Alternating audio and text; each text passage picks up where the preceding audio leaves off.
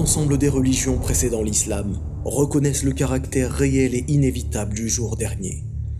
De plus en plus de signes prophétisés apparaissent sous nos yeux insouciants. Oui, des signes censés nous alerter et censés nous orienter vers l'importance de profiter des derniers instants qu'il nous reste avant l'heure fatidique. Mais il existe des signes qui ne sont pas encore apparus. De quels signes s'agit-il? Eh bien voici cinq signes imminents l'arrivée de la fin des temps.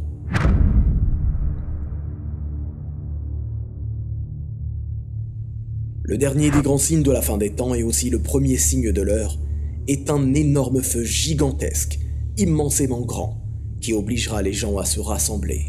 D'après les preuves religieuses qui nous sont parvenues, ce feu se manifestera dans la région de l'Orient.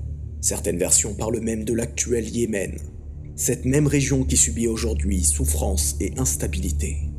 D'après Anas anhu, le prophète sallallahu a dit Quant au premier signe de l'heure, c'est un feu qui rassemblera les gens de l'Orient vers l'Occident. Les récents feux incontrôlables aux États-Unis et en Australie doivent nous faire méditer sur le caractère extrêmement faible de l'être humain face à la nature. À qui appartient cette nature? À Allah, qui fait et qui fera d'elle ce qu'il veut. Aussi vrai que le sable du Sahara peut être transporté sur de très nombreux kilomètres par le vent, les braises d'un incendie peuvent être tout autant transportées. Certains savants voient que ce feu décrit dans ce hadith est une allusion à des troubles qui se propageront et amèneront les populations à se déplacer. Et Allah est plus savant de cela. Il faut savoir tout d'abord que les engloutissements sont une réalité. On dit qu'un lieu a été englouti lorsqu'il disparaît sous terre. Allah subhanahu wa ta'ala nous informe dans la sourate Al-Qasas, au verset 81. Nous vîmes donc que la terre l'engloutit lui et sa maison. La particularité de ces trois engloutissements est qu'ils seront surprenants et immenses et adviendront dans trois endroits distincts. L'un en Orient, l'autre en Occident et le dernier sur la péninsule arabique. D'après Hudayfa anhu, le prophète sallallahu a dit L'heure ne viendra pas jusqu'à ce que vous voyiez dix signes, et parmi eux, trois engloutissements. Un engloutissement en Orient, un engloutissement en Occident et un engloutissement dans la péninsule arabique. Dans une autre version, il est souligné que ceci adviendra lorsque la corruption abondera et que les péchés se répandront parmi les gens. Et Allah subhanahu wa ta'ala sait mieux. Dans la nuit sombre et dans un ciel dégagé, ceux qui sont habitués à observer la lune remarqueront inévitablement un changement. La taille du croissant lunaire apparaîtra comme étant deux fois plus importante que la normale, et ceci sans que la veille il ait été possible de l'observer. Bien que peu de gens prennent le temps d'observer le spectacle magnifique qu'est le ciel de nuit, cette information nous parviendra inévitablement.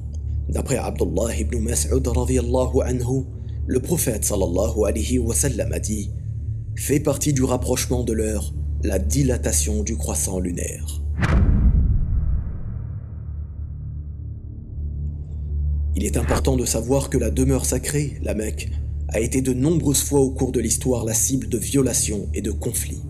Au point où au IVe siècle de l'Égypte, un conflit impliqua les Qaramat qui tuèrent des musulmans en train de faire la circumambulation. Ils ôtèrent même la pierre noire et la transportèrent dans leur pays et ne la rapportèrent qu'après une longue période. Mais cette fois-ci, la Mecque, et plus particulièrement la Kaaba, sera détruite pierre par pierre cette période sera extrêmement proche de la fin des temps. La Mecque ne sera plus peuplée après cela. Sa'd ibn Sam'an rapporte avoir entendu Abu Huraira anhu dire que le prophète sallallahu alayhi wa sallam a dit On fera allégeance à un homme entre l'angle de la pierre noire et la station Ibrahim. Seuls ses habitants profaneront la demeure sacrée, et lorsqu'ils la profaneront, il n'est guère utile de s'interroger sur la perdition des Arabes.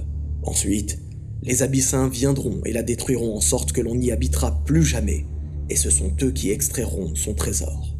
D'après certains savants, cette période adviendra uniquement lorsqu'il ne restera aucun musulman sincère sur Terre. S'il y a bien un signe dont les preuves se trouvent dans le Coran et dans la Sunna, c'est bien la sortie de la bête. Allah nous informe dans la Sourate An-Naml au verset 82 Et quand la parole tombera sur eux, nous leur ferons sortir de terre une bête qui leur parlera. les gens n'étaient nullement convaincus de la vérité de nos signes. Quand est-ce que ce signe adviendra?